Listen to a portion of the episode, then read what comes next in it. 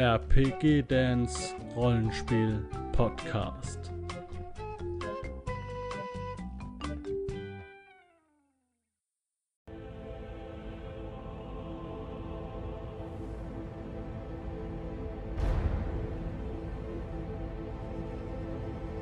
Ja, hallo Leute, hier ist der Dan. Ich melde mich hier live mit einem Gast aus einem kleinen, ja, ich nenne es mal Hangout.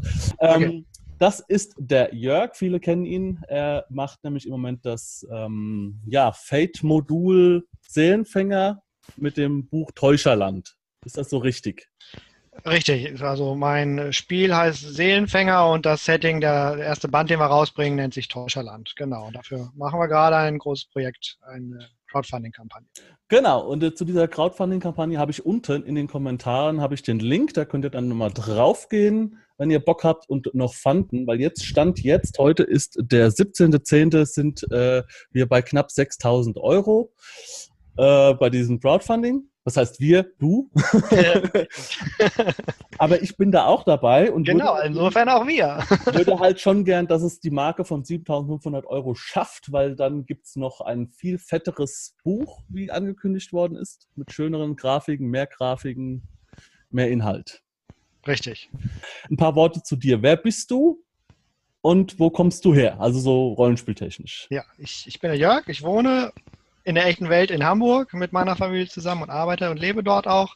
Äh, rollenspieltechnisch komme ich aus der ganz alten Zeit, habe angefangen seinerzeit mit AD&D Second Edition, habe seitdem, also über 20 Jahre her, habe seitdem alles Mögliche schon gespielt. Also äh, AD&D, D&D, äh, ein kleines bisschen DS, aber wirklich nur ein ganz kleines bisschen. Viel Call of Cthulhu, Cthulhu Mhm. ähm, äh, auch viele Indie-Sachen habe ich ausprobiert. Ähm, ein bisschen Midgard hier und da. Shadowrun, ach, alles Mögliche habe ich schon ausprobiert im Grunde genommen. Okay, also das heißt, du hast dir über die Jahre dann halt deinen Geschmack gebildet. Von der Tiefe des Systems, von der cineastisch oder schnell, langsam, wie viele Würfel, also hast du ziemlich alles gesehen. Richtig, genau, da habe ich alles Mögliche ausprobiert, ja. Mhm. Okay, also spielst du jetzt auch aktuell privat oder bist du da im Moment nicht dazu, kommst du dazu im Moment? Ja, ist tatsächlich so, während so eines Projekts gerade jetzt im Moment in der Crowdfunding-Phase komme ich tatsächlich nicht dazu. Ich habe meine, ich habe eine laufende Runde eigentlich, äh, wo wir tatsächlich Seelenfänger spielen. Ich leite das Ganze mit ein äh, paar netten Leuten. Ähm, das habe ich jetzt pausiert, weil ich gesagt habe, jetzt müssen wir erstmal das Crowdfunding über die Bühne kriegen, weil die Zeit ist einfach nicht da und die Ruhe auch nicht, die ich dann da haben muss, uns vorzubereiten. Ähm, ansonsten ja, äh, schon. Ähm, ich versuche auch, außer meiner eigenen Runde, noch als Spieler in anderen Runden da mitzumachen, aber das habe ich im Moment auch erstmal pausiert. Mal gucken, wenn das durch ist, dann geht es wieder weiter. Okay. Ja, ähm, Jörg, jetzt würde mich mal interessieren, in der Rollenspielszene, hast du da vorher schon mal irgendwo mitgewirkt? In irgendeinem, sagen wir mal, bei Cthulhu hast du irgendein Fan-Ding mitgemacht oder ein anderes Rollenspiel schon entwickelt? Oder ist es dein Erstlingswerk jetzt? Tatsächlich habe ich seinerzeit schon mal ein anderes Rollenspiel entwickelt. Äh, Das ist allerdings nie so weit gekommen wie jetzt Seelenfänger. Ähm, Das war ein Würfelsystem, basierte auf, auf Prozent, äh, auf Prozentzahlen, auch mit einer eigenen Welt im Grunde genommen. Ähm, Und entwickelte sich daraus, dass ich äh, AD&D seinerzeit so ein bisschen weiterentwickelt habe und dann mein eigenes Ding draus gedreht habe. Okay. Also Ähm, so, so wie das viele Starter eigentlich machen. So ein, man nimmt was und baut dann sein eigenes dann nochmal drumrum. Richtig, genau. Ja, ja, genau. Okay. Ähm, und wie kamst du jetzt, hat, ha- war das schon ein Grundgerüst für Seelenfänger? Das nicht wirklich, eigentlich nicht wirklich. Also ich habe Seelenfänger entwickelt durchaus mit einem eigenen Regelkern, das war aber noch wieder was ganz anderes. Da, das war ein Poolsystem, was ich äh, seinerzeit entwickelt hatte und dann die Welt drumherum gebaut hatte, beziehungsweise eigentlich stand die Welt immer im Fokus. Ähm, und äh, wie gesagt, mit dem Poolsystem habe ich angefangen, das habe ich dann immer weiterentwickelt und immer mehr auch äh, Funktionen genutzt, die dann, in, die dann Fate auch mitbrachte, nämlich sowas wie Aspekte habe ich eingebracht und eben Spielmechaniken genutzt, wo ich dann festgestellt habe, ja, die gibt es ja eigentlich auch schon in ausgereift, Mhm. nämlich in Fate beispielsweise. Und äh, darum auch die Entwicklung hin zu Fate letzten Endes. Ganz genau. Genau. Das ist, das, das ist die Grundlage jetzt zu deinem Seelenfänger. Ähm, Fate Core, die deutsche Ausgabe. Ähm, habe ich jetzt zum ersten Mal, ich habe noch nie was mit Fate zu tun gehabt, erstmal so ein bisschen so reingeguckt und durchgeblättert und so weiter. Habe erst die Magie vermisst, äh, bis ich dann begriffen habe, dass das über die Extras und so weiter läuft, ne? über die verschiedenen anderen Dinge. Muss nicht unbedingt. Also Fate ist ja, ist ja ein Universalsystem, ist ja ein Baukasten im Grunde genommen. Ähm, muss man nicht als vollständiges System verstehen, weil, von dem man sämtliche äh, Funktionen genau gleich nutzt immer. Man kann sich verschiedene äh, Mechaniken greifen und so und so umsetzen. Das heißt, Magie, kann man so oder so nutzen. Man kann entweder ähm, äh, wie du schon sagtest, über Extras das regeln oder über Stunts oder auch über Fertigkeiten. Je nachdem, genau, genau, also das ist, da, da, war ich erst so beim Durchblättern. Ich habe das bekommen, mhm. aufgemacht, durchgeblättert, mir genau angeguckt, dann dachte ich so, warum ist da keine Magie drin? Aber mhm. die wird nur anders verpackt, ne? Mag oder Magie oder Psykräfte oder weil es halt auch für Science Fiction sein kann oder für Horror oder sonstige Dinge. Ja? Genau. Das habe ich dann erst später, wo ich dann so ein bisschen reingelesen habe, verstanden. Ja, äh, gutes Thema mit Fate. Also man benötigt auf jeden Fall die Fate-Core-Regeln für dein Rollenspiel. Richtig. Ähm, wir haben gesagt, wir können zwar die Regeln nochmal komplett abdrucken im Buch, aber letzten Endes wird das einfach auch den Rahmen sprengen, weil unser Setting ist schon recht fett. Das wird schon an die 300 Seiten haben. Und da haben wir jetzt nur in Anführungszeichen einen kleinen Regelteil drin, der halt das abbildet, was wir noch zusätzlich brauchen, nämlich beispielsweise, du sprachst es schon an Magieregeln, äh, Regeln für den Seelenfang, eine besondere Art der Magie in Anführungszeichen mhm. in unserem Setting ähm, und eben die Abbildung der Kreaturen, die wir halt benötigen. Das ist das, was wir mit eigenem Regelteil machen. Der Rest ist wirklich komplett Setting. Wenn wir da noch jetzt auch noch die kompletten Regeln von Fate Core mit abgebildet hätten, ähm, wäre es einfach zu umfangreich geworden. Ja klar, ich habe das Buch hier hat ja über 300 Seiten, das Fate Core. Genau. Selbst wenn man das dann natürlich abspeckt, ja gut, dann hat man dann einfach, dann, warum soll ich ein Feldcore äh, Buch noch damit reinpacken, wenn ich doch meinen Inhalt präsentieren will im, im genau, und genau, und letzten Endes kann man Fadecore halt auch kostenlos runterladen oder man kauft sich halt das Buch, wie du es gemacht hast. Ähm, daher haben wir gesagt, das ver verzichten wir, denn mir kam es wirklich auf das Setting an auf die, und nicht auf die Regeln. Ja. Okay. So, das sind wir wieder. Äh, falls irgendjemand was gemerkt hat, hier war nichts. ähm, ja, äh, wie gesagt, ich packe dann das Fate, das man sich umsonst runterladen kann, packe ich nochmal unten in die Infobox und auch mal einen Link zu dem Urwerk Verlag oder zu Amazon, wo man das Buch sich auch besorgen kann. Ähm, kommen wir jetzt nochmal direkt mal ein bisschen mehr auf das Rollenspiel zu sprechen falls du ko ist komisch, ich komisch gucke, ich gucke in, in, dein Gesicht, aber die Kamera ist da oben. ähm, welches Genre bildet so ähm, Seelenfänger deiner Meinung oder deiner Idee nach ab? Und was für ein Feeling soll es denn transportieren für den Spieler? Also es ist äh, für mich ganz klar Dark Fantasy. Ähm, einige sprechen da schon so ein bisschen von Horror. Das ist es für mich noch nicht so ganz. Eher wirklich dunkle Fantasy, würde ich sagen.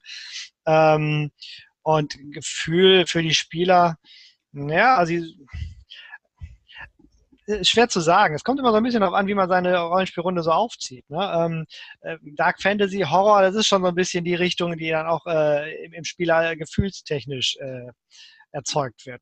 Ich sagen, ne? Ja, ja gut, es ist ja auch, wenn man sich das ähm, Intro anguckt oder euer Trailer, den ich auch hier nach dem Video anhängen werde, also man kann da schon von Horror sprechen. Ich meine, wenn man das, äh, die, die Darstellung vom Täuscher alleine, das ist schon, äh, ähm, das ist schon hart eigentlich. Ja, das kann ja, man auch fast da darstellen. Ja, gut. Also Horror geht für mich auch so ein bisschen immer in Richtung, Richtung Splatter, Blut, Gekröse etc. Dark Fantasy äh, tritt aber einen kleinen zurück für mich, also für mhm. mich in meiner Vorstellungswelt. Ja. Und so ist es auch so ein bisschen in den Beschreibungen durchaus. Also es ist, es ist keine nette Welt, ganz im Gegenteil. Es ist eine dunkle, düstere Welt, in der gespielt wird. Äh, die ist ziemlich am, am, am Abgrund und die, die Menschen versuchen eben diesem Abgrund zu entgehen. Ähm, ja, wenn das für einen Horror ist, ja, dann ist es Horror. Ja, ja gut, das liegt ja dann natürlich in der Gruppe. Ne? Genau. Ich kann äh, eine Verwundung darstellen, dann du hast eine Wunde im Arm oder halt, man sieht schon irgendwelche Adern oder sowas, das, das Blut ist wie ein Schwein. Das kommt man halt auf die Gruppe immer an. Ne? Aber dein, also dein Ansatz ist wir, noch, noch eine gute Stufe vorm Horror und wie, es jeder möchte, kann er sich dann variieren. Ne? Richtig, genau. Ja. Das ist ja klar, das liegt ja an jedem selbst. Ja, andere haben es auch als postapokalyptische Fantasy bezeichnet. Ähm, ja, das, ja. Ist, das, das ist das, was hat mich interessiert. Was, ist, was bedeutet das? Weil, äh, wo spielt die Welt? Ist das, ist das eine Erde? Ja, es ist erdähnlich, würde ich sagen. Es ist dem Mittelalter nachempfunden, so ungefähr die, die Epoche, in der wir spielen. Also es gibt beispielsweise keine äh, Schwarzpulverwaffen etc. So äh, wenn man das so technologisch einordnen möchte. Mhm.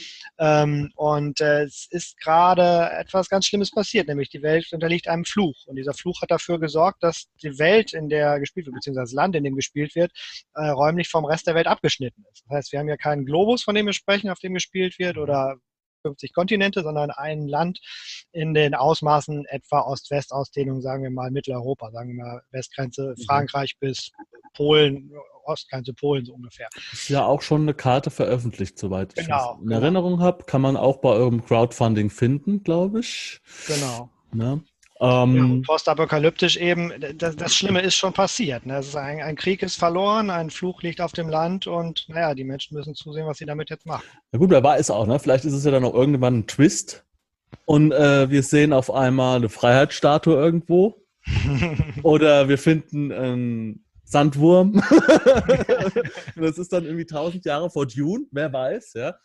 Ähm, ich möchte da nicht zu viel spoilern, denn es gibt ja noch Folgebände. Ähm, Im ersten Band gibt es keine Freiheitsstatue und keine Sandwürmer.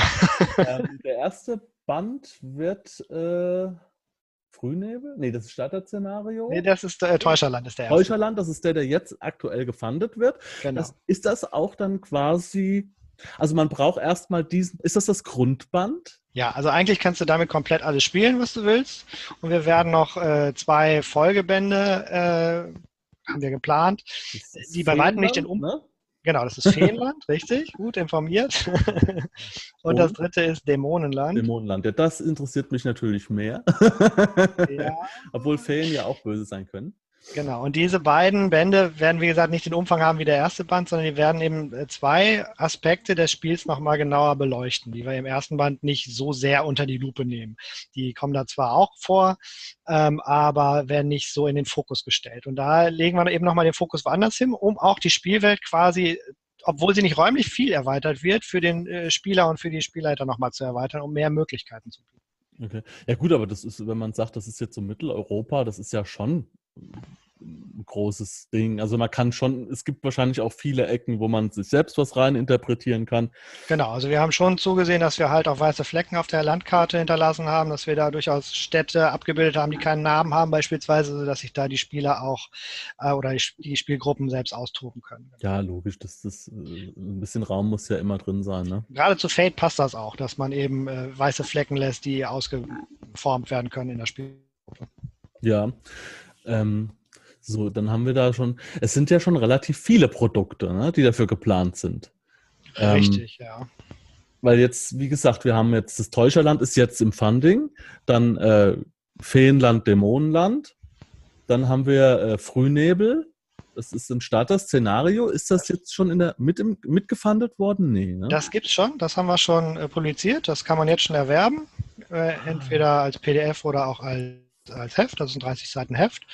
Ähm, das ist zum Kennenlernen der Spielwelt. Das ist ein Szenario, ein Abenteuer, was man spielen kann mit etlichen weiteren Abenteueraufhängern, sodass es auch beispielsweise als Startpunkt für eine Kampagne dienen kann. Da wird halt eine der Regionen des Täuscherlandes schon mal so ein bisschen angerissen und eben ein Abenteuer abgebildet, was so ein bisschen zeigt, was ungefähr mit Seelenfänger so alles geht. Ah, ah und das sind dann auch schon die Regeln, die man spezifisch für diese Abenteuer braucht, sind schon drin. Für das Abenteuer ja, genau ist wirklich nur, nur die Basics, das heißt, da ist so ein bisschen was zum Seelenfang drin, was, weil es halt unter anderem einen Seelenfänger gibt und es geht, oh Wunder, auch um Geister, um Seelen in dem Abenteuer ein bisschen. Ähm, aber da sind nicht alle Regeln drin natürlich. Ne? Beispielsweise die Magieregeln haben wir so ein bisschen ausgespart, weil die da nicht so den Fokus haben. Also und dieses ähm, Starter-Szenario Frühnebel mit den 30 Seiten, das kann man für 10 Euro oder was erwerben oder sogar noch weniger. Genau, richtig. Das gibt es jetzt schon zu erwerben. Das gibt es für 8 Euro im Print und für 4 Euro als PDF. Ja. Kann man auf der also, Seite von der Redaktion Fantastik durchziehen. Ja, wunderbar. Also besser geht es ja gar nicht. Da kann man direkt reingucken und weiß auch schon, ob dein Szenario und deine Ideen äh, von den Regeln her was für mich sind. Ja, also. Genau. Also es teasert schon mal gewisse Dinge an. Nicht alles, aber man kann schon mal eine Ahnung haben davon. Okay. Ähm, dann ist noch geplant ein Kampagnenband mit einem Arbeitstitel. Tote Legenden heißt der. Ja, mh, hm, Richtig, das ist, ist durchaus in Arbeit. Da, da haben wir einige Abenteuer, die zu einer Kampagne zusammengewoben werden, sozusagen. Ist in Planung, steht aber noch nicht komplett. Wir haben diverse Abenteuer durchaus äh, fertig. Ähm, auch schon eine kurze Kampagne, wenn man so will, als Abenteuer fertig. Also da müssen wir gucken, was wir als erstes oder als nächstes jetzt äh, publizieren werden. Okay. Ja gut, ist ja klar. Ne? Muss man auch sehen, wie man. Es gibt ja wahrscheinlich auch erstmal Dinge, die erstmal wichtiger sind, ne? dass man genau. erstmal überhaupt äh, eine Spielerschaft kriegt. Wenn das Funding jetzt zum Beispiel nicht funktioniert hätte, hat ja jetzt ja. schon funktioniert, aber, aber wie ist das denn eigentlich geplant? Soll das dann ähm, auch nach dem Crowdfunding noch weiter erhältlich sein? Auf jeden Fall, ja genau. Also das, äh, wir haben im Crowdfunding äh, zwei Versionen des Buches, einmal die Standard-Hardcover-Version und einmal eine Luxusausgabe. Diese Luxusausgabe wird es nur im Crowdfunding geben, das ist wirklich ah, limitiert mhm. auf die Funder. Ähm, die Standard-Edition gibt es danach allerdings auch ganz normal im Handel. Ja, da habe ich auch kurz überlegt, ob aber mir gefällt, mir gefallen eigentlich beide. Also für mich ist es jetzt nicht so, dass ich jetzt sage, ich muss jetzt die Luxus haben, äh, weil die andere gefällt mir, also gefällt mir auch sehr gut das Covergestaltung, ne? deswegen habe ich die jetzt genommen. Danke, ähm, freut mich. Ja, doch, hier, das ist eine runde Sache. Also gefällt mir ganz gut eigentlich. Äh, was mich jetzt interessieren würde noch bei, dem, bei der Start Next-Kampagne, habt ihr noch ein paar Stretch Goals? Und bei Kickstarter ist es ja so, dass du Stretch Goals halt freischalten lassen kannst, wenn du gewisse Ziele erreicht hast. Bei Start Next äh, planst du deine ganze Kampagne von vornherein. Das heißt, das, was man jetzt momentan sieht, das bekommt man auch. Das wird, da muss nicht freigeschaltet werden. Und auch jetzt, wo schon das erste Ziel erreicht haben, kann ich auch schon sagen, all das, was wir da bisher angeboten haben, wird es so auch geben. Wir behalten uns durchaus vor, eventuell dann durch die Blogposts, die wir halt regelmäßig machen, vielleicht dann noch was zusätzlich äh, dazu zu schießen, wenn wir unsere Zielsumme bei weitem überstreiten. Also mal gucken. Mhm. Da möchte ich mich nicht aus dem Fenster lehnen. Also nee, nee, das ich will nicht sagen, dass da nichts kommen wird. Keine Ahnung. Aber wie gesagt, Startnext sieht halt vor, dass man die ganze Kampagne so durchzieht, wie man sie geplant hat. Und das ist auch geschehen. Ja, und das, und das Schöne ist ja auch, es ist kein Risiko, wenn es jetzt nicht finanziert werden würde, wäre auch Geld gleich wieder zurück an die Leute. Ja, aber das haben wir schon, ja die, die Hürde haben wir schon genommen.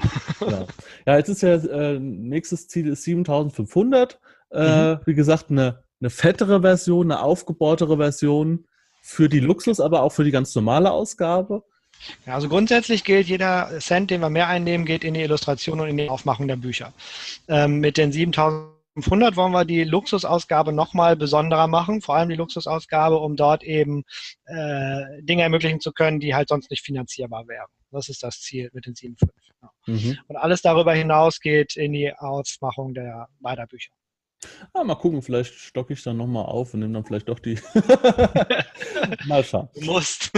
Ja, mal gucken. Mal sehen. Wie sieht das aus? Äh, Rassen und Klassen habe ich mir nochmal notiert. Wir, mal zurück äh, zu den Basics. Ja? Äh, ähm, wie läuft das denn? Sind das Menschen, sind das Elfen, sind das Zwerge, sind das Dunkelelfen oder ist das ganz was Neues? Also die Spieler äh, verkörpern nur äh, Menschen, äh, mhm. so ist es gedacht. Die Feenwesen und Monster, die es gibt in der Welt, sind allesamt eher die dunklen Antagonisten und Gegenspieler der Spielercharaktere. Ähm, das Konzept stand von Anfang an im Grunde genommen mhm. im Fokus auch, dass die Spieler eben durchaus nur Menschen spielen. Okay, also auch gibt es auch nicht irgendwie das dass, sich, dass Menschen irgendwie Feenanteile in sich haben und deswegen zaubern können? Oder ist das. Es, ja, man kann auch äh, Leute spielen, die durchaus äh, Feenblut in sich haben. Äh, durch gewisse Regelmechanismen kann man da durchaus eine Art Mischling oder, oder äh, wie sagt man? Ja, Mischling, passt ja, ja ganz gut. Genau. Okay, also das war jetzt eigentlich nur so ein Schuss ins Blaue, aber habe ich ja getroffen. Äh, und was, was, was, hat das dann für Vorteile, wenn ich jetzt sage, ich möchte sowas? Naja, was heißt Vorteile? Also in Fate ist es ja durchaus so, dass du deine Charaktere was die, die Power-Level angeht, sehr gleich hältst. Du hast dann andere Stunts im Grunde genommen, andere ah. Möglichkeiten, die du einsetzen kannst, aber die Mechanik bleibt ja immer gleich. Von daher wird Ach es nicht so sein, dass einer durch Feenblut irgendwie super overpowered wird oder sowas. Okay. Okay, ja. So, na gut, ich kenne mich da ja, wie gesagt, Fate kenne ich mich noch nicht so aus. Mhm. Aber bin ich jetzt erstmal am Einlesen. Ähm, ja, Rassen, also ist erstmal nur Menschen und vielleicht so ein bisschen so mit ja, gut, ich meine, kann man im Endeffekt kann man auch selbst ein bisschen was machen. Ne? Genau. Wechselbald war, war das Wort, was mir fehlte. Wechselbalg. Genau. Wechselbälger, ne? jemand, der ausgetauscht wurde als Baby oder so. Ah, mhm. Genau. Mhm. Was könnte sein. Und ähm, wie ist das jetzt mit Klassen? Ist der Seelenfänger eine Klasse oder ist das eher was nicht spielermäßiges? Äh, Theoretisch ja, praktisch nein, weil es gibt nicht wirklich Klassen äh, bei Seelenfänger, sondern du kannst dir deinen Charakter schon so zusammenstellen, wie du es haben möchtest. Ähm, äh, Fate arbeitet sehr stark mit, mit Fertigkeiten, die halt abbilden, was der Charakter kann und dann mit Mhm. Stunts, die das noch weiter vertiefen. Ähm, Seelenfang ist bei uns eine Fertigkeit. Also man hat ungefähr so um die 20 Fertigkeiten zur Auswahl, ein paar mehr durch die Magiefertigkeiten, die wir noch dazu haben. Und äh, davon sammelt man sich halt eine, eine Auswahl zusammen als Spielercharakter und einer davon kann der Seelenfang sein. Oder eine kann davon Magie sein zum Beispiel. Ah, Und okay. Daneben hat man dann noch Fertigkeiten wie, keine Ahnung, äh, kämpfen, äh, Charisma, provozieren, was auch immer. Ne? Okay. Und ähm, wenn ich das jetzt richtig verstanden habe, ist ja der große Bösewicht, quasi euer Borberat, ist der Täuscher. Mhm. Und der möchte gerne die ganzen Seelen für sich, um stärker zu werden. Ist das richtig? Habe ich das richtig verstanden? Man weiß es nicht. Ah, es ist Ja, noch nicht, okay. Der Täuscher hat die Menschen in diesem Land verraten. Der hat äh, ihnen Hilfe zugesagt in einem großen Krieg, hat sie dann aber verraten und danach ging alles den Bach runter. Durch das, was immer er da getan hat, man weiß es nicht so genau, wurde dieser Fluch auf das Land herabgerufen und er hat, anstatt irgendwie die Macht an sich zu greifen, sich zurückgezogen und äh, steckt in seinem dunklen Wald auf seinem dunklen Thron und keiner weiß so Mhm. genau, was er jetzt wirklich tut. Okay. Ähm, okay. Ja, ich vermute mal, der hat das Land nur vorbereitet. Dass es schon geschwächt ist für eine große Invasion oder so. Aber das ist alles nur Vermutung. okay, also da, da wird es noch viel, viel Spekulationsraum und viele, viele Abenteuer geben, um das äh, herauszufinden. Ich gehe davon aus, dass auch nicht jeder Charakter, der da rumläuft, weiß, wer der Täuscher ist, oder? Ja, doch, davon hat man schon gehört, was da passiert ist, äh, weil das schon eine große, wirklich große Sache war, die da passiert ist seinerzeit. Ähm, nur die Hintergründe äh, wissen halt kaum Leute, genau. Okay. Und ähm, ich kann schon mal so viel sagen. Also wie gesagt, wir haben ja drei Bände geplant, beziehungsweise zwei Folgebände noch. Und wir spannen i- über diese drei Bände eine Art Storybogen, der das Ganze dann erklärt ein wenig mehr. Äh, Das heißt, es werden äh, im zweiten und dritten Band äh, Geheimnisse ein wenig gelüftet, die wir im ersten Band stellen. Okay. Was aber heißt, dass man ohne die anderen nicht spielen kann, wie gesagt. ne? Genau. Ja, ja, klar. Klar. Mhm. Ja gut, also es wird immer so ein bisschen, äh, immer weiter aufgebohrt, die Welt, logischerweise. genau. Mit, mit, mit Fluff und ähm, ja gut, ist ja auch, ist ja auch äh, eine coole Sache. Ähm, jetzt natürlich die Frage, die wahrscheinlich die meisten Leute interessiert. Ähm, wie weit ist denn schon die Produktion? Also ähm, ist das Täuscherland an sich schon fertig, das Buch? Oder? Ja, also die Texte vom Täuscherland sind komplett durch, sind auch lektoriert. Die warten jetzt aufs äh, Layout und wir warten noch auf weitere Illustrationen. Die werden, die Illustrationen werden jetzt nach und nach in Auftrag gegeben. Erste haben wir schon. Jetzt, da das Funding-Ziel erreicht ist, werden weitere in Auftrag gegeben. Ähm, das heißt, der nächste Schritt ist dann ja, Illustration, Layout. Und dann kann es im Grunde genommen in Druck gehen. Also unser Plan ist im ersten Quartal 18 äh, das Ding fertig zu haben und bisher nach jetzigem Stand sieht das gut aus. Okay. Ja, ich habe jetzt leider den Namen nicht von der Dame, die das illustriert. Wie heißt sie nochmal? Wir haben mehrere Illustratorinnen. Die Hauptillustratorin ist Hanna Böwing.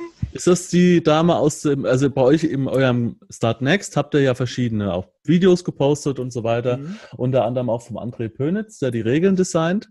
Richtig.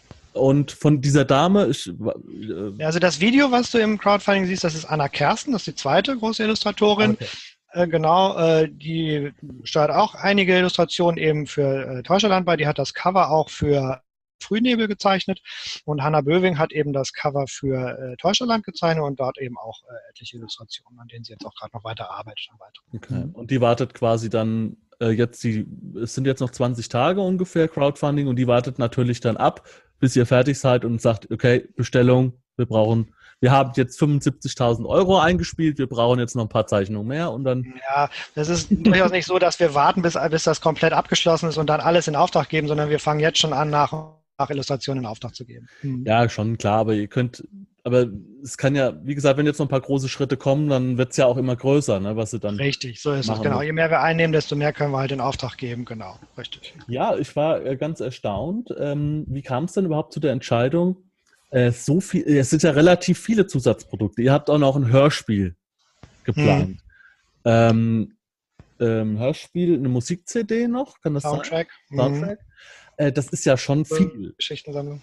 Ja. Ähm, vor, vor, allem für ein Rollenspiel, was jetzt neu ist. Also es wird ja neu eingeführt.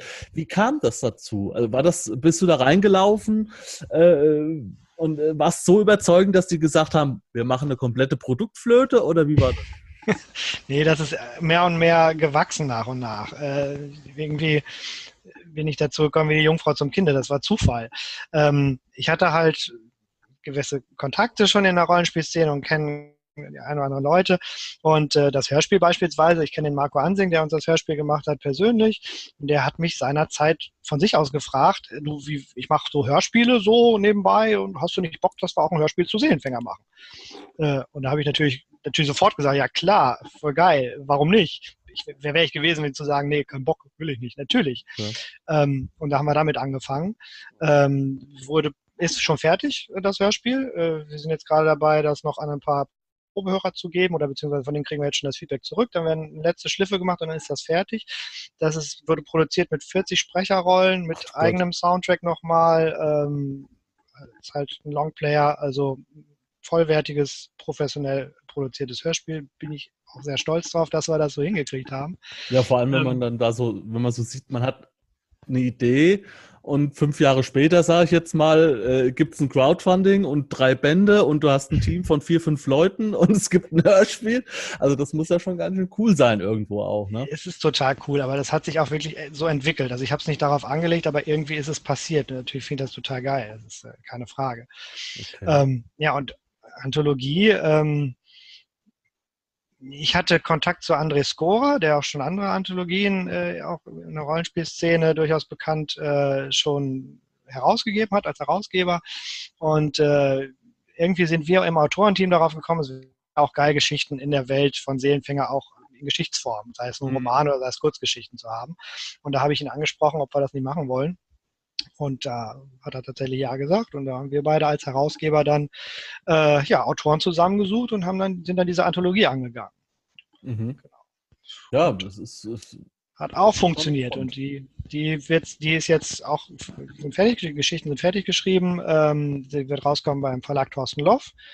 Ähm, wahrscheinlich nach jetzigem Stand November, Dezember wird die rauskommen. Ja. Ähm, genau. Ja, also das ist auch schon in trockenen Tüchern. Und der letzte. noch den Crowdfunding hier bei Start Next, weil ähm, es ist ja ein Riesenpaket, was man bekommt. Ne? Das darf man ja auch nicht unterschätzen. Ähm, will gerade mal schauen, weil ich habe jetzt für 50 Euro bekomme ich das Teuscherland Hardcover, ich bekomme die PDF dazu und das Fanpaket.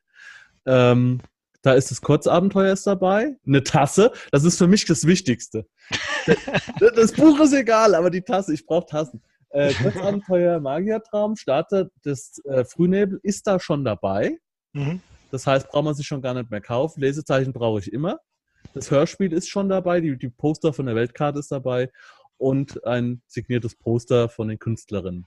Genau. Für 50 Euro, ja gut, da, also hier, ich bin, ich bin begeistert. Also die Tasse, da freue ich mich. Ich bin so ein Kaffeetrinker. Kaffee muss sein. Mhm. Ja, nee, also da kann man auf jeden Fall nicht meckern und ähm, ich glaube auch nicht, dass da irgendeiner meckern würde für 50 Euro. Ich habe andere Crowdfundings gesehen, da wurde die PDF für 20 Euro angeboten. Na gut. Na gut, haben wir auch. Ne? Also das äh, PDF alleine, also gut, Täuscherland äh, ne, als, kannst du auch als PDF beziehen, ne, durchaus. Aber ja, das Fanpaket ist schon fett, genau, weißt du, für 50 Euro ja. eben. Ach, ich sehe gerade, oh, jetzt habe ich ja was, was Blödes gesagt, weil das PDF kostet ja ein 20. Ja, ja, genau. Das oh nee, ich. da würde ich mir auf jeden Fall, da würde ich, nee, da, da muss man auf jeden Fall das Seelenfänger-Paket holen. das macht überhaupt keinen Sinn. ja. Nee. Ja, und nicht zu vergessen, wir machen auch einen Soundtrack. Erdenstern, der eine oder andere Rollenspieler kennt sie ja vielleicht schon, haben super Soundtracks schon äh, produziert in den letzten Jahren. Sind auch Hamburger, ich kenne die äh, drei persönlich. Und ja, wir haben sie dazu gewinnen können, für uns einen Soundtrack zu machen. der wird auch produziert, also da sind die schon dabei.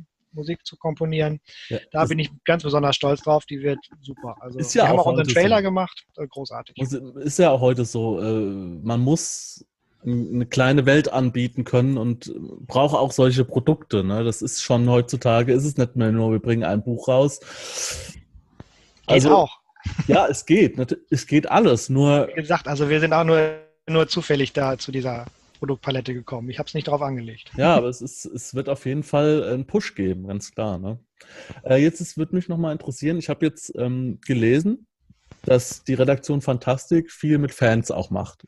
Also mit Fanarbeit und so weiter, die dann mhm. Erweiterungen machen. Ist irgendwas jetzt, es gibt ja bei Ulysses zum Beispiel das Skriptorium. Mhm. Ist da auch was in der Richtung geplant, dass die Fans quasi Unterstützung bekommen, wenn sie da irgendwas basteln? Oder ist das das müssen wir erstmal abwarten, wie da die Resonanz bei den Fans ist und wie groß die Fangemeinde in Anführungszeichen überhaupt werden wird. Denn äh, sagen wir mal ehrlich, Redaktion Fantastik ist nicht Ulysses und äh, Seelenfänger ist nicht DSA. Wenn dem so wäre, ne, dann würde ich sofort sagen, ja, Logo, machen wir. Müssen wir erstmal gucken, wie der Bedarf da überhaupt ist. Ähm, mhm. aber grundsätzlich bin ich und sind auch die Mädels von der Redaktion Fantastik da immer offen für, für Ideen und äh, für Input und auch offen dafür natürlich die Fans zu unterstützen, wo es eben geht. Ja, In welchem eben, Rahmen das dann passiert, müssen wir gucken. Ja, weil ich habe mich ja im Rahmen auch von dem Interview dann mal mit denen beschäftigt und so weiter, weil und da ist mir aufgefallen, auch natürlich eine kleine Redaktion, eine kleine Firma, auch viel mit Fernbindung, direkt auch an den Kunden dran, sage ich mal. Genau. Ähm, und dementsprechend hätte ja sein können, es gibt da schon Ideen oder wir, wir geben zum Beispiel irgendwelche Grafiken frei, so diese Layout-Grafiken oder sowas, dass jemand, der ein Abenteuer schreibt, und das gerne vielleicht bei euch auf, ins Forum stellen will, dass er dann das quasi so einbetten kann, dass das so aussieht wie aus einem Guss. Ist eine Idee, müssen wir Hätte mal gucken, was wir da machen können. Ja, ja, ja. Vor allem, das ist ja was, da freuen sich natürlich die Fans total, ja. Und ich glaube, für so einen Verlag wäre das auch kein Verlust. Ne? Das wird ja noch weiter. Aber das ist nicht, das ist nicht unsere Baustelle, glaube ich. Das sind andere Leute, die das entscheiden, denke ich mal. So ist es. ähm, ja, jetzt haben wir doch ganz gut äh, über das, die ganze Nummer mal gesprochen, aber wir wollen natürlich auch die anderen Leute, die an dem Projekt arbeiten, nicht äh, außen vor lassen. Ähm, ich habe es mal ein Wort über genannt und ähm, würde gern einfach die Leute mal nacheinander vorlesen und du kannst mhm. da ein, zwei Worte zu denen sagen, wenn du Lust hast. Gerne. Ähm, den einen haben wir ja schon genannt, den findet man auch in eurem Start Next, ähm, wie er die Regeln erklärt, der André Pönitz. Wer ist genau. der André Pönitz? André Pönitz äh, sitzt auch in der Fate-Redaktion bei Uhrwerk, der kennt sich gut aus mit den Fate-Regeln, darum äh, habe ich auch äh, äh, ihn herangezogen, um für uns die Regeln zu schreiben. Das heißt, die habe ich nicht selber geschrieben, sondern die hat der André geschrieben, weil er es einfach besser kann, was die Regeln angeht. äh, ähm, ja, er ist sehr erfahren, er macht auch den Fadecast, falls ihr den Fadecast kennt, ähm, Podcast zum Thema Fate mhm. äh, mit zwei anderen zusammen. Genau, er macht, ja, er hat unseren Regelteil gemacht und er wird auch für die Folgebände sehr wahrscheinlich dann auch eben die Regelteile. Ja. Gut, es gibt ja, das ist ja überhaupt nichts, wenn man einen Spezialist an der Hand hat, ja, warum sollen wir genau. das, der die Philosophie verinnerlicht hat und so weiter, warum sollen wir das dann nicht nutzen? Ne? Genau. Dann habe ich gelesen den Dirk Wahlbrühl. Der Name sagt mir was. Ich habe es jetzt aber nicht mehr weiter verfolgt. Ja, der, der war, eine Weile, der war eine Weile Redakteur bei den Teilzeithelden, wenn mich nicht alles täuscht. Äh, kommt auch aus der, aus der Medienbranche ähm, und ja, konnte da seine Fähigkeiten bei, bei Seelenfänger austoben. Der hat halt auch einige äh, Aspekte im Täuscherland mitgestaltet. Beispielsweise gibt es drei Barbarenvölker, drei der früher Feinde des Reiches, hat er mitkreiert, federführend. Die stammen aus seiner Feder und halt auch andere Dinge, wo er auch noch mitgewirkt hat. Der Name, der kam mir sofort bekannt vor, aber ich wusste nicht mehr wieso oder was. Ob ich den schon mal irgendwo in einem Interview gesehen habe oder so, ich weiß es nicht. Naja, aber der kam mir sofort bekannt vor. Dann auch für Setting verantwortlich Florian Wehner. Genau, Florian er ist als erstes mit zu mir gestoßen und hat als erstes äh, gesagt, ja, oh, ich möchte dir gerne helfen, als ich auf der Suche nach Co-Autoren war. Ähm, der hat auch einige der Regionen federführend äh, gestaltet. Beispielsweise das Brackland, wer das Täuscherland liest, der wird da vielleicht die Feder von Florian Wehner wiedererkennen. Genau, mhm. und ja. Okay, und ja, jetzt habe ich halt äh, als letzten, last but not least, Marco Ansing ist auch mhm. im Set, in der Setting-Redaktion. Das sind alles deine Jungs oder wie ist das? Also Marco Ansing ist, äh, der hat nicht mitgeschrieben, der ist unser Lektor. Ah, ähm, und er macht auch noch viele andere Sachen, beispielsweise die Videos, die ihr seht bei Startnext, die hat der Marco gedreht und äh, hm. macht in dem mit jeder sehr viel. Der hat auch das Hörspiel beispielsweise gemacht, er hat das Skript zum Hörspiel geschrieben, hat das Hörspiel produziert. Ähm, das ist so sein Weg. Ja. Er, hat, also er hat viel gemacht, er unterstützt mich an, an, an vielen Fronten. Wir sind auch persönlich äh, eng befreundet, der kommt auch aus Hamburg. Ähm, ja, macht sehr viel. Ja gut, bei so einem kleinen Team muss wahrscheinlich eh jeder es muss nicht jeder überall mitmengen, aber man wird wahrscheinlich überall helfende Hände brauchen. Ne? Ja, ja, richtig. Also ich bin sehr froh, dass ich da so viele Leute habe, die mich da unterstützen. Weil einer allein kriegt das so nicht hin. Nee, das ist klar. Das sind jetzt die Leute, die ich jetzt habe, aber du hast sicher noch ein paar mehr Leute, die gerade die Mädels da von der äh, von der Grafik. Hast du, kannst du die vielleicht nochmal vorstellen? Ich habe die jetzt leider nicht hier. Ähm, also Illustratoren Drinnen haben wir mehrere, wie gesagt. Das ist einmal die Hanna Böwing und die Anna Kersten, haben wir ja schon kurz drüber gesprochen. Äh, die beiden, die halt vor allem da Illustrationen zusteuern. Ähm, es sind allerdings noch andere im Boot. Okay. Ähm. Also für weitere Publikationen wird es auch noch andere Autoren geben. Ähm, zum Beispiel Mike Schewitz-Groß, den man auch aus DSA-Kreisen beispielsweise kennt. Der hat an Dämonenland noch so ein bisschen was beigesteuert zum Beispiel. Und dann gibt es noch einen, einen, Dirk Wehner, der ebenfalls noch am, am Feenland vor allem mitgewirkt äh, hat und da viel beigesteuert hat. Und auch Kurzgeschichte beigesteuert hat, eben zur Anthologie zum Beispiel. Ähm, ja, und dann gibt es auch noch einige externe Autoren, die uns Abenteuer schreiben. Ja, und wie läuft das jetzt? Ähm, das sind jetzt Autoren. Es wird gesagt, wir brauchen Leute, die was schreiben. Das sind wahrscheinlich externe Leute. Äh, die bekommen gesagt, hier ähm, treffen die sich mit dir und du, du versuchst denen deine Visionen äh, zu schildern. Und mhm. auf dieser Basis bauen die dann ein Setting, also eine Welt, also einen Abschnitt von der Welt. Oder wie läuft das? Ja, also wenn wir jetzt mal Täuscherland als, als Beispiel nehmen, wie wir da gearbeitet haben, ähm, wir treffen uns vor allem online äh, und arbeiten dann auch an, gemeinsam an einem Dokument eben online, beispielsweise über Google Drive, ähm, nochmal dann ein Dokument freigeben für alle, wo jeder dann eben entsprechend drin schreiben kann. Das heißt, man sieht, was der andere macht, kann dann entsprechend auch mit kommentieren etc., ähm, um dann gemeinsam eben an den Texten zu arbeiten. Ähm, einzelne okay. Kapitel werden dann durchaus Leuten zugewiesen, beziehungsweise man guckt, wer hat denn worauf Bock und wo liegen denn die Präferenzen, äh, dass man sich dann das auch rauspickt, was man am besten, am liebsten mag und am besten kann. Und äh, ich habe dann immer so ein bisschen federführend über alles drüber geguckt und damit alles auch aus einem Guss ist natürlich. Und wir haben uns dann auch vor allem online ausgetauscht über äh, Messenger, Facebook etc., mhm. E-Mails, ähm, um ja, uns auszutauschen, um eben die Informationen von A nach B zu bringen. Ja, es ist ja ein kreativer Prozess. Ne? Das ist ein, auch ein kleines Chaos immer ein bisschen. Ähm, ja. Aber ähm, und ich denke mal, dass auch, ähm, es ist ja bei jedem Projekt so auch, deine, du, die, die anderen Leute kommen wahrscheinlich auf Ideen, da wärst du nie drauf gekommen. Aber Richtig. du sagst, wieso habe ich das nicht gesehen? Das passt perfekt in das Setting rein, ja? Genau, so ist es. Ja, also befruchtet sich unglaublich gegenseitig. Also wenn man gerade, wenn man sich austauscht über gemeinsame Ideen, dann und darüber redet auch, dann, mhm. dann kommt man halt noch auf neue Sachen, auf die man eben alleine nicht gekommen wäre. Ja, das ja. befruchtet sich unglaublich, wenn man zusammenarbeitet. Ja, ich denke ja mal, dass es äh, dann eigentlich sogar besser ist, man lässt es einfach laufen und muss aber dann trotzdem wahrscheinlich noch ganz, ganz, äh, sagen wir mal, seine, seine Vision im Blick behalten. Dass das, weil bei, bei kreativen Leuten geht immer alles in alle Richtungen, man will alles machen und hier, ich habe hier eine Stadt, habe ich beschrieben, das sind 40 Seiten, aber die müssen jetzt da rein. Ja? Also äh, das ist natürlich. Also, es ist durchaus so. Also ich habe durchaus, wir haben erstmal alles, alles aufgenommen, erstmal Ideen aufgeschrieben, egal was es ist. Das war durchaus so die erste Idee.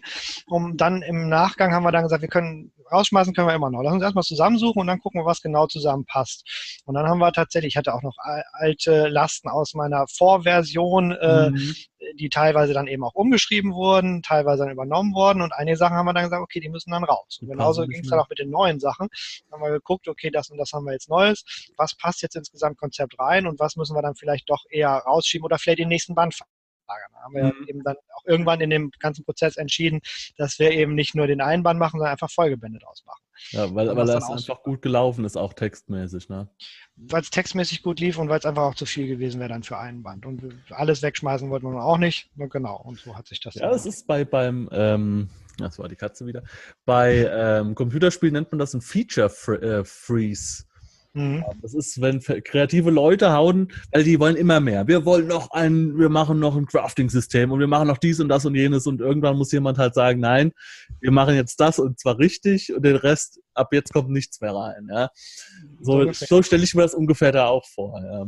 Wenn ungefähr, aber wir, wir, sind da schon alle ziemlich auf einer Wellenlänge. Das heißt, musste nicht so viel irgendwie ausgelagert werden. Das ist wirklich, man musste nur so die, die Kanten abschneiden, sage ich mal.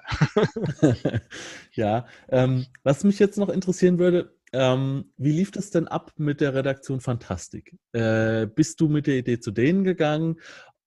ist jemand anderes zu denen gegangen, weil ein Kumpel von dir, ihr habt das gespielt und er ist zu denen gegangen und hat gesagt, ich habe einen Kumpel, der hat ein System oder wie ist das abgelaufen? Wie kamst du mhm. dazu dahin? Ich war ja ursprünglich mal bei Prometheus und das hat nicht so funktioniert, wie ich das gerne gehabt hätte und darum haben wir uns irgendwann getrennt. Okay, also auch mit, mit Seelenfänger jetzt? Ja, genau. Okay. Ja, und dann musste ich einen neuen Verlag suchen und äh, habe dann tatsächlich einige Verlage angeschrieben und hatte erstaunlicherweise mehrere Möglichkeiten, wo ich dann auswählen konnte. Und die Redaktion, die Mädels von der Redaktion Fantastik waren gleich Feuer und Flamme, die wollten es unbedingt machen, waren ganz happy, weil sie, weil das auch genauso in, in, in deren Produktportfolio passte. Und dann haben wir uns unterhalten und äh, so ein bisschen uns ausgetauscht, wie das denn mit den Konditionen aussieht. Und wir waren uns sympathisch und dann hat das mhm. funktioniert. Dann haben wir gesagt, ja, wir machen das zusammen. Ja, ich habe jetzt gelesen ja, bei der Redaktion Fantastik, dass die so die Nischen gerne besetzen und mhm. sowas Dark Fantasy-mäßiges in der Richtung hatten sie gar nicht. Genau. Und da bist du natürlich genau richtig gekommen. Ne? Das passt, genau. Okay. Ja gut, ich meine, das, das, da wärst, bist du nicht der Erste, der mit einem Projekt einfach, es funktioniert nicht mit dem oder mit dem und man geht woanders hin, finde ich jetzt nicht verwerflich oder so. Ja, genau. Weil im Endeffekt äh, willst du ja auch gerne ein erfolgreiches Pro Produkt rausbringen für alle Beteiligten und dann, naja. Genau. Es, es gibt immer für jeden, wie sagt man, für jeden Topf einen Deckel. Und ich bin auch echt erstaunt, was da äh, äh, in Vorleistung auch schon geschieht. Ne? Also viele hätten da, wären ja wahrscheinlich ein bisschen konservativer rangegangen und hätten gesagt, wir machen jetzt erstmal das Grundbuch und hm. dann gucken wir mal. Ne? Ja, so ein bisschen ist es jetzt ja durchaus auch so. Wir machen jetzt das Crowdfunding fürs Grund, Grundbuch, fürs Grundbuch und schauen dann, wie das läuft, um dann zu gucken, wie machen wir das mit den, mit den Folgebänden. Ne? Ja, das klar, ist, aber es ist ja schon viel dahinter. Es ist schon ein, es ist schon ein Paket. Es ist nicht nur ein Buch. Ne? Man hat schon, man hat schon Bock auf mehr und auch, es ist auch mehr da. Es ist einfach mehr ja, Futter da. Ne? Wahrscheinlich war das von Verlagsseite auch so ein bisschen ein Ausschlaggebend, weil wir schon so viel fertig hatten einfach. Ne? Mhm. Ne? Das war dann halt schon Status Perfekt. der Produktion, wo wir einfach schon viel Text fertig hatten. Okay, ja, das ist natürlich, ja, ist natürlich eine Win-Win, ne?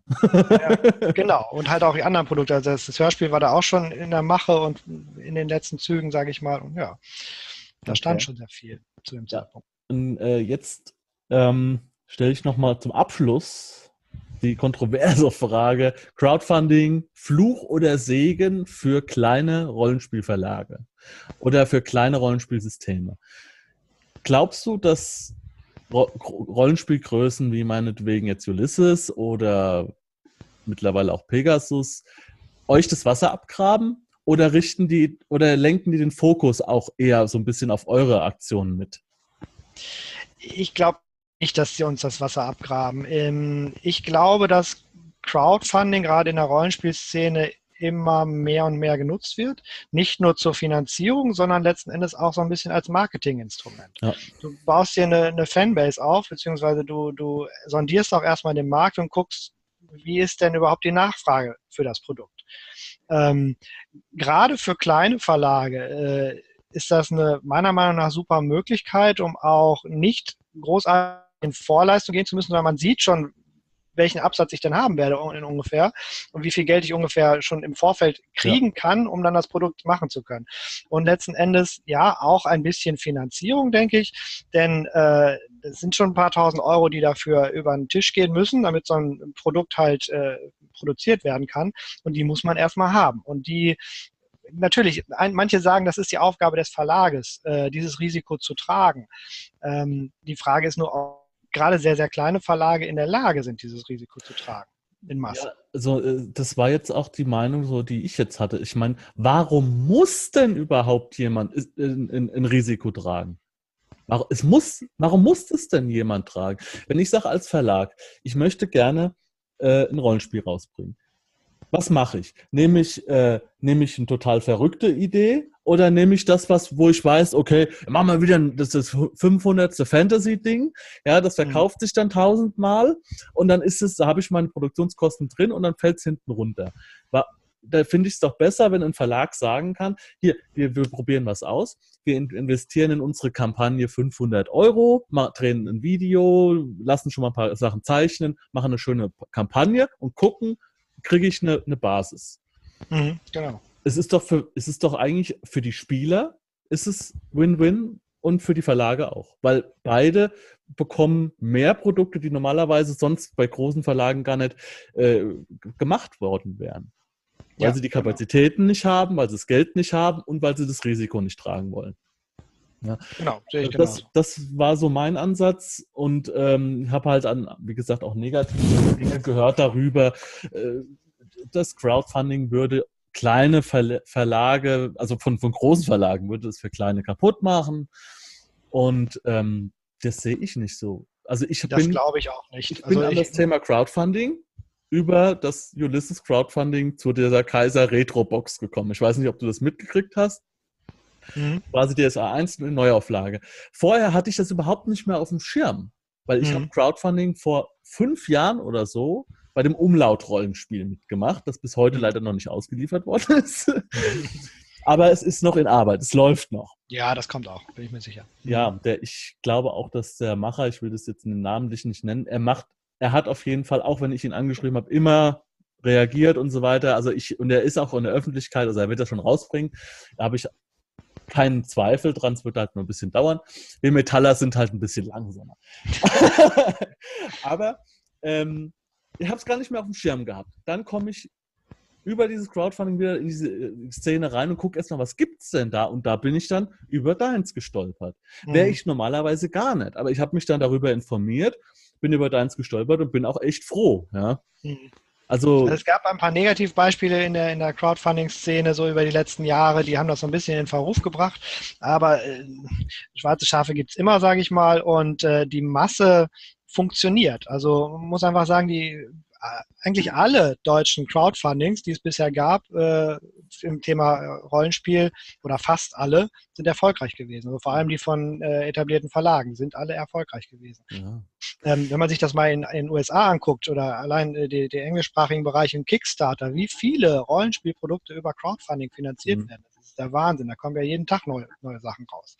Von Ja. daher, das ist meiner Meinung nach, wird das mehr werden und nicht weniger. Und es funktioniert. Also ich finde es, also ich finde persönlich, ich finde es eher als Chance, weil man lenkt mit großen Produkt, äh, Projekten auch auf die kleinen den Fokus, weil, weil, man, weil die Leute einfach sich dann auf diese Seiten bewegen, umso mehr Leute auf diese Seiten kommen, umso mehr wird einfach gesehen. Ja? Also ich sehe das auf jeden Fall auch so.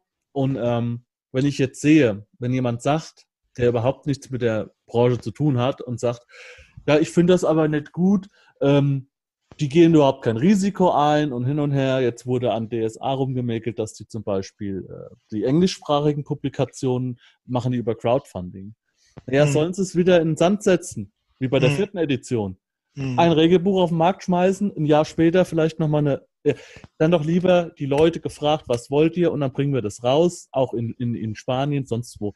Genauso bei euch auch. Ja, also wenn es nicht geklappt hätte, hätte es nicht geklappt, aber es läuft doch super. Ja. Ja, und, Und ich habt- denke auch, vielleicht führt es auch dazu, dass irgendwann äh, die Verlage auch in der Lage sind, auch den Machern ordentliches Geld dafür zu zahlen. Denn man muss auch sehen, dass man mit diesen Crowdfundings eben äh, den, den Machern das Geld gibt. Wie in unserem Fall beispielsweise, wir wollen vernünftiges Geld an die Illustratoren zahlen, beziehungsweise der Verlag will das. Und das funktioniert eben nur, wenn wir entsprechendes Geld auch reinkriegen. Und da, somit kann der, der Käufer, also der, der Endabnehmer, äh, direkt quasi die Leute unterstützen, die es machen. Und das kann ja in meinen Augen nur positiv sein.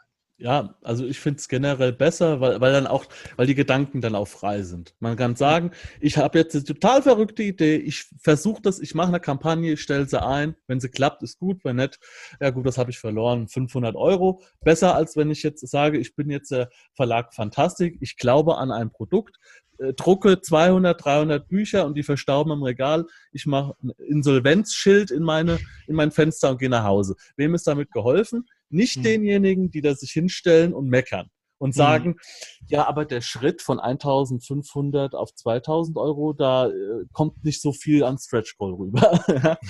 ja, ich will jetzt auch nicht zu, ich, ich habe mich da schon ein bisschen aufgeregt über diese eine über die Konversation, aber ähm, naja, also ich finde es auf jeden Fall positiv. Ihr habt jetzt noch, wo wir das aufnehmen, 19 Tage für euer Richtig. Projekt. Nicht mal, nee, nicht mal 14, 15 ist glaube ich noch, ne? Bis, bis zum 5. läuft 19 Tage steht hier bei mir. Echt? Mhm. Habe mich ver verrechnet. Weiß ich Weiß nicht. nicht. Hab, hab, hab, schon seit Tagen nicht mehr die Seite aktualisiert, wahrscheinlich. 19 Tage. Ähm, und ihr habt jetzt schon 113 Fans und 81 Unterstützer. Stimmt. So. Ich habe mich verrechnet. Wenn, ihr, wenn das jetzt in, in 20 Tagen vorbei ist, die Nummer, und ihr lauft dann bei 200, vielleicht sogar 300 Fans raus, dann habt ihr schon mal eine solide Basis. Ja, das wäre ein super Erfolg. Also wenn wir dahin kommen, äh, ja, ich bin jetzt schon super zufrieden. Wir haben, wir haben jetzt schon 80 äh, Unterstützer und über 100 Fans. Also wir können nicht meckern. Also ich bin sehr zufrieden, total happy und äh, danke für die Unterstützung, Leute. Äh, ist super. Gerne, gerne. Ja, äh, Jörg, dann sind wir auch schon am Ende. Wir hatten ein paar technische Probleme, aber das kriegt ihr nur durch so komische Schnitte mit. Also wenn ein komischer Schnitt ist, lach an irgendwelchen Problemen. dann danke ich dir, dass du dafür zur Verfügung gestanden hast, vor allem auch in deiner Freizeit. Immer ja, gern. Und ähm, dass man mal so ein bisschen auch mal andere Themen besprechen konnte. Jetzt nicht nur rein auf das Setting, ähm, das wird wahrscheinlich ein paar Leute in interessieren. Und ähm, für alle Leute, die jetzt Bock gekriegt haben an Seelenfänger, hänge ich jetzt nochmal den Trailer hinten dran, der einfach geil geworden ist. Danke, danke dir. Jörg. Bis zum nächsten Mal. Ich danke dir. Tschüss. Ciao.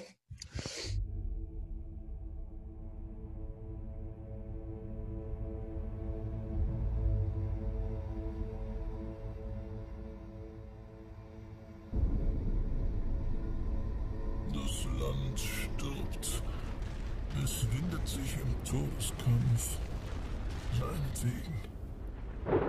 Er, er hat uns betrogen und uns in diesem verfluchten Nebel zurückgelassen. Alleine mit Geistern und Toten. Sie wandern frei umher, überfallen uns im Wachen und im Schlafe. Die Haut der Welt ist dünn geworden Marsch die Grenzen zur Anderswelt. Die sind so brüchig wie verschimmeltes Brot. Die Schrecken unserer Sagen haben nun Gestalt angenommen, jagen uns, verschlingen uns und reißen uns das Fleisch von den Knochen. Und es naht noch weit Schlimmeres in den Nebeln. Wer? Wer soll uns beschützen? Nur ihr könnt dem Täuscher entgegentreten. Ihr seid es, die den Fluch brechen könnt. Rettet uns, Seelenfänger.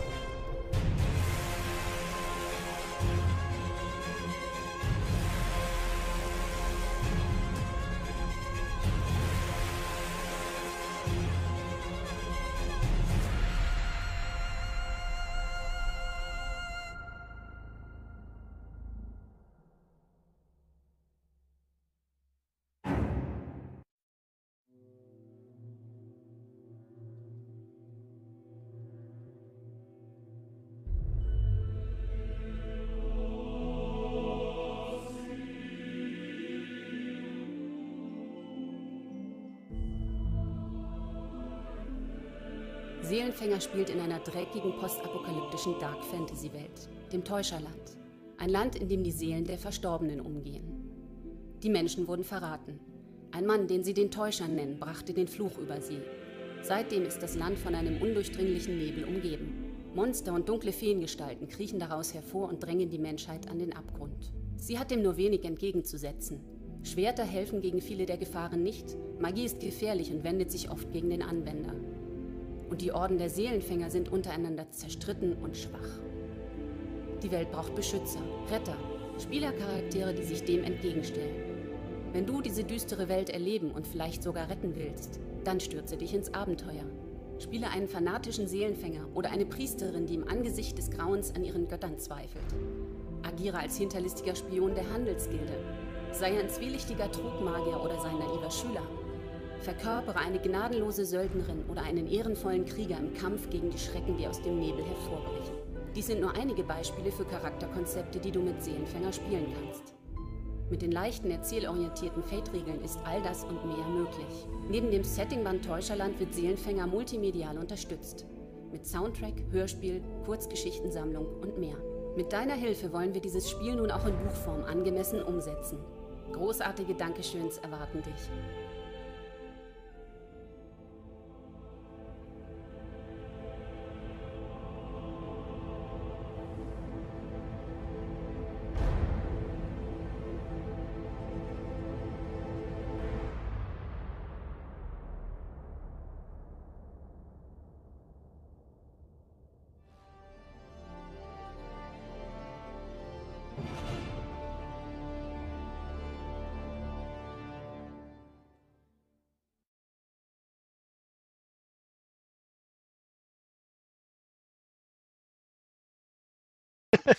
Genau. Und wenn Wacken ist, wohne ich dann bei dir in Hamburg. Ne? Kann man drüber reden. Aber Wacken ist, glaube ich, noch ein bisschen weit weg von Hamburg.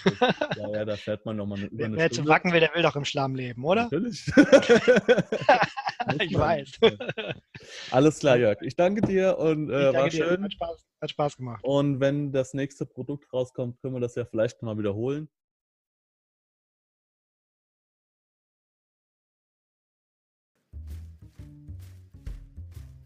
Falls dir dieser Podcast gefallen hat und du Interesse an Pen Paper Rollenspielen wie Midgard, Fate oder DSA hast, dann schau dir mal meinen Kanal auf YouTube an. Link unter diesem Podcast in der Beschreibung.